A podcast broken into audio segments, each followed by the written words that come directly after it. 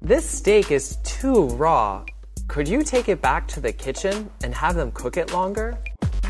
Raw. Oh, I'm sorry about that.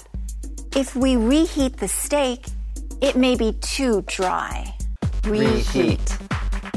That's okay. I prefer it dry over eating raw meat. Okay, I'll take care of it right away. Take care of it. Thank you. You're welcome.